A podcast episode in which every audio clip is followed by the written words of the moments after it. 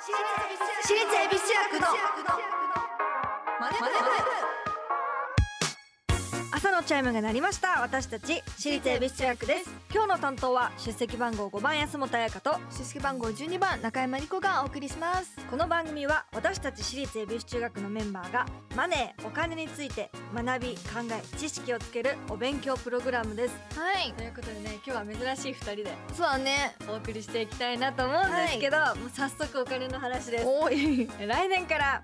新しいニーサが始まりますがうん、もうそれまでね2ヶ月を切ったあとららいうことなんですよ、新しいニーサは現在のニーサよりも非課税枠が増えて、うんさらに非課税の運用期間も無限になるということでうん無期限になるっていうことなんで、さらにさらに投資する人がどんどん増えていくんじゃないか確なかとにねこれをきっかけにねうんはい、そしてところで投資は早いうちから始めて時間を味方につけろと言うらしいんですけどはい聞きますね本当にそうなのでしょうか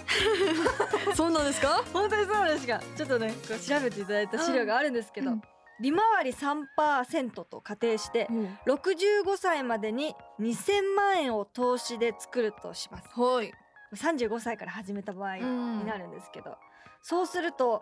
えー毎月積立金額3万4321円はいになるんですねうんうそしてそれと比べてん45歳から始めた場合、まあ、積立期間が20年間うんで3%それ2000万円うん目標金額がうんこれを計算すると毎月6万920円になるだいぶ違うね3万近く半分ぐらい違うと思うかだいぶ違うこれそうだから私たちとかうん2025歳、うんだからもっと早くから始めたらこれがもっもっとと倍にもなるし、ねうんこれはもう10年の差でかなりのこの積み立て額がこれだけ変わるっていうことはどんどんね早いうちにうん気づいたうちに始めていったらいいんじゃないかなってはい思いますよね。まああのもちろん投資なので絶対ではないので、うんこのそうね3%っていうのもちょっと変わってくるだろうし、あのまあわからないけど、うんぜひ新しいニーサがねスタートするタイミングでうん投資をねみんなで始めていけたらな特になんかこの同世代の子にね、そうそうだよね、うんすごくニーサってこう取っかかりがいいイメージだから、うんぜひね私たちと同い年ぐらいの子に始始めめててもらいたいいただけたらね私たちもやってて嬉し いよねこの番組やってて。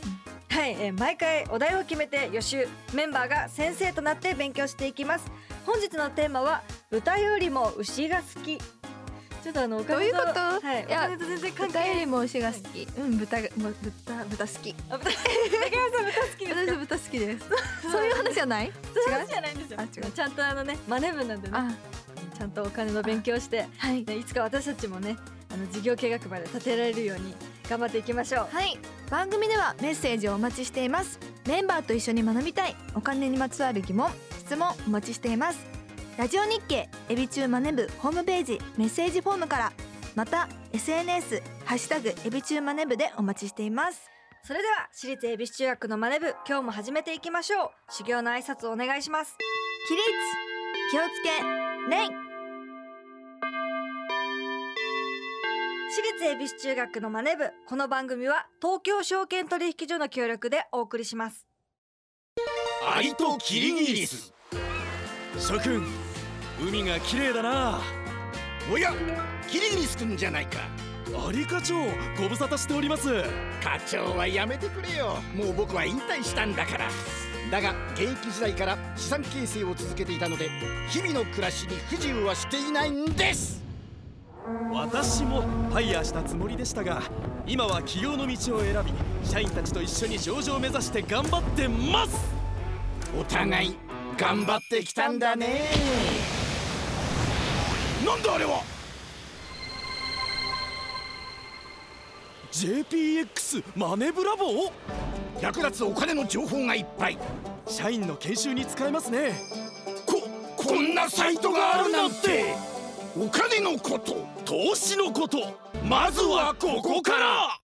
総合金融経済教育ポータルサイト JPX マネブラボ投資に関する最終決定はご自身の判断でなさいますようお願いします東京証券取引所私立恵比寿中学の SNS ハッシシュタグエビチューマネ部でお待ちしています今日の授業は豚よりも牛が好いやー中山先生10月ですねきそうですね安本先生まあ10月とい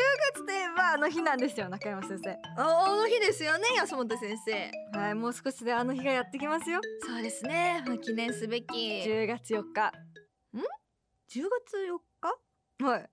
10月18日じゃなくてお10月18日とはいやあの10月18日はこのエビチューマネ部が始まった日ですよ2021年の10月18日、そういえ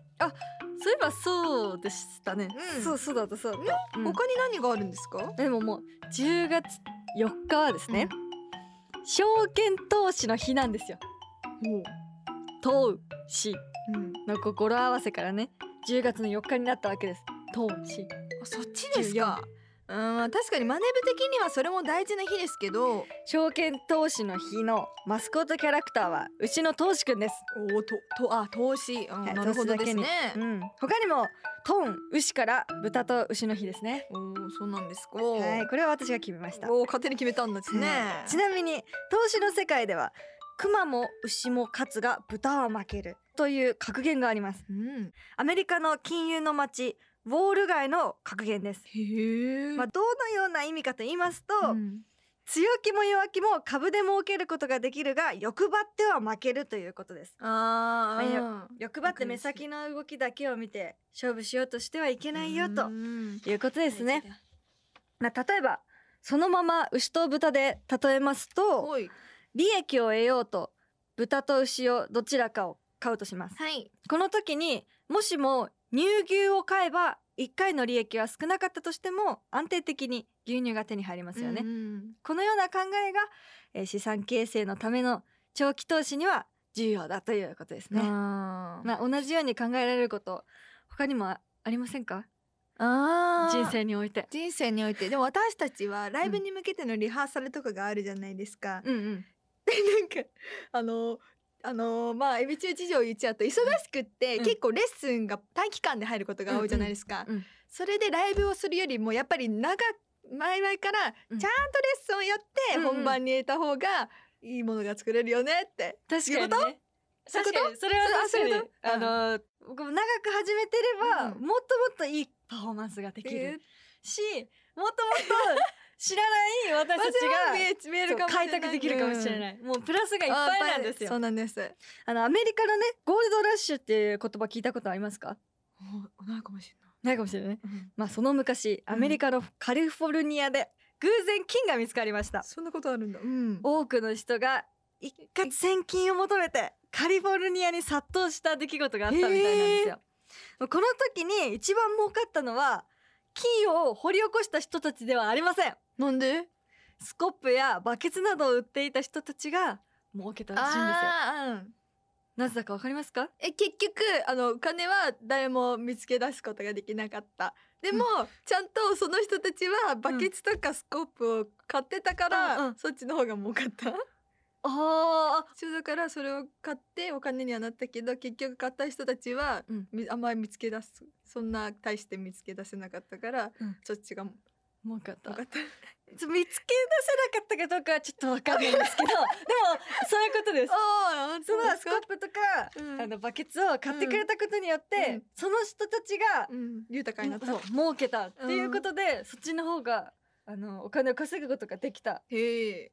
まああのこうちゃんと言いますと、うんえー金を掘るのには道具が必要ですうん金を掘る人たちは絶対に金が取れるわけではありませんが道具は絶対に必要、あ確かにまあ、だから流行り物に飛びつくんじゃなくて、うんその辺 のね周辺のものに目を向けるとあ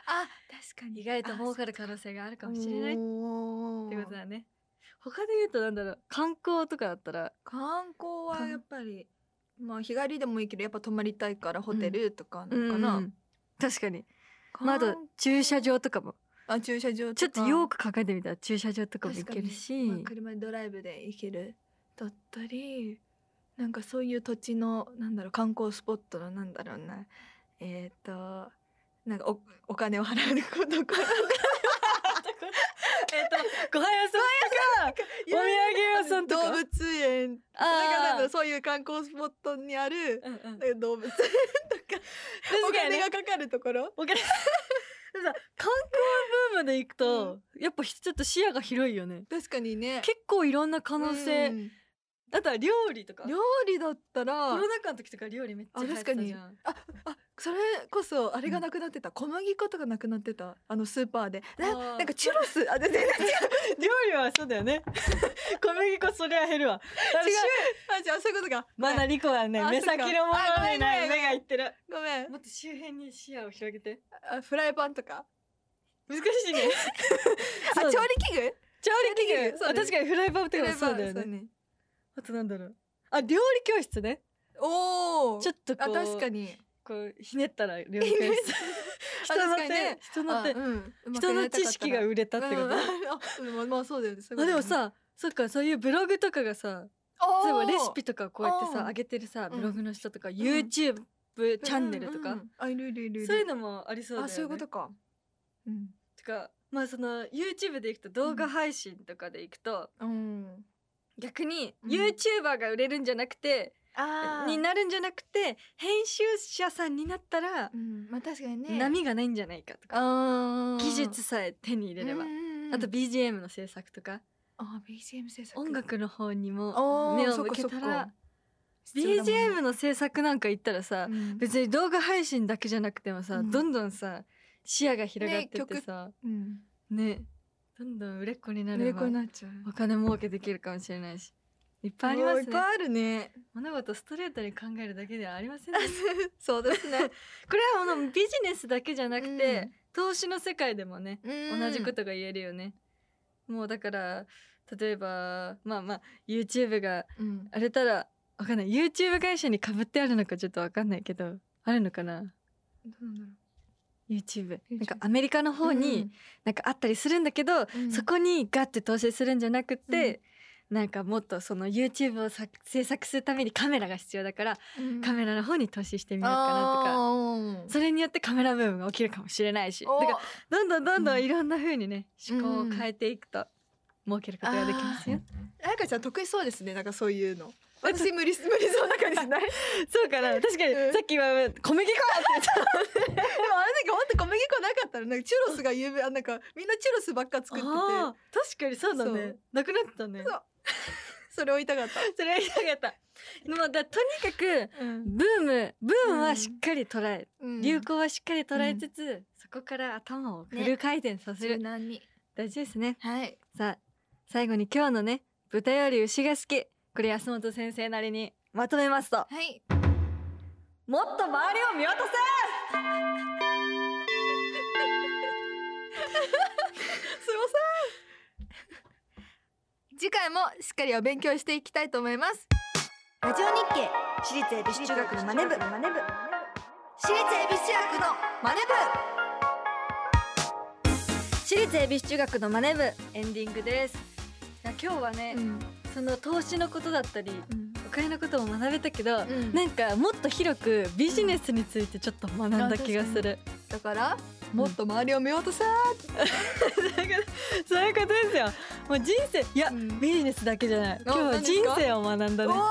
ーいやすごい会に参加させていただいて光栄です ありがとうございますありがとうございますあのすごい山安本さんとペアになるとこういうなんだろう、ね、こんな感じなんですねありがとうございますそうですよすごいぜひ人生を学ぶことができたはのい、安本先生の時もいらしてくださいあねりがとうございますはいここでお知らせです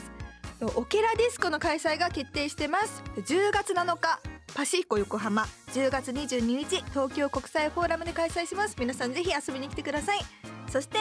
来年の2024年1月6日と7日ピアリーナ MM にて新州大学芸会を開催しま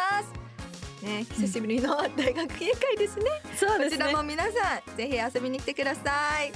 そして番組ではメッセージをお待ちしています今日の授業の感想次回の宿題についてメンバーへのメッセージ宛先はラジオ日経エビチューマネブホームページメッセージフォームからまた SNS ハッシュタグエビチューマネブでお待ちしていますそれではまた来週私立恵比寿中学のマネブここまでのお相手は出席番号5番安本彩香と出席番号12番中山理子でしたお疲れ様でした私立恵比寿中学のマネ部この番組は東京証券取引所の協力でお送りしました投資に関するご判断はご自身の責任において行われますようお願いいたします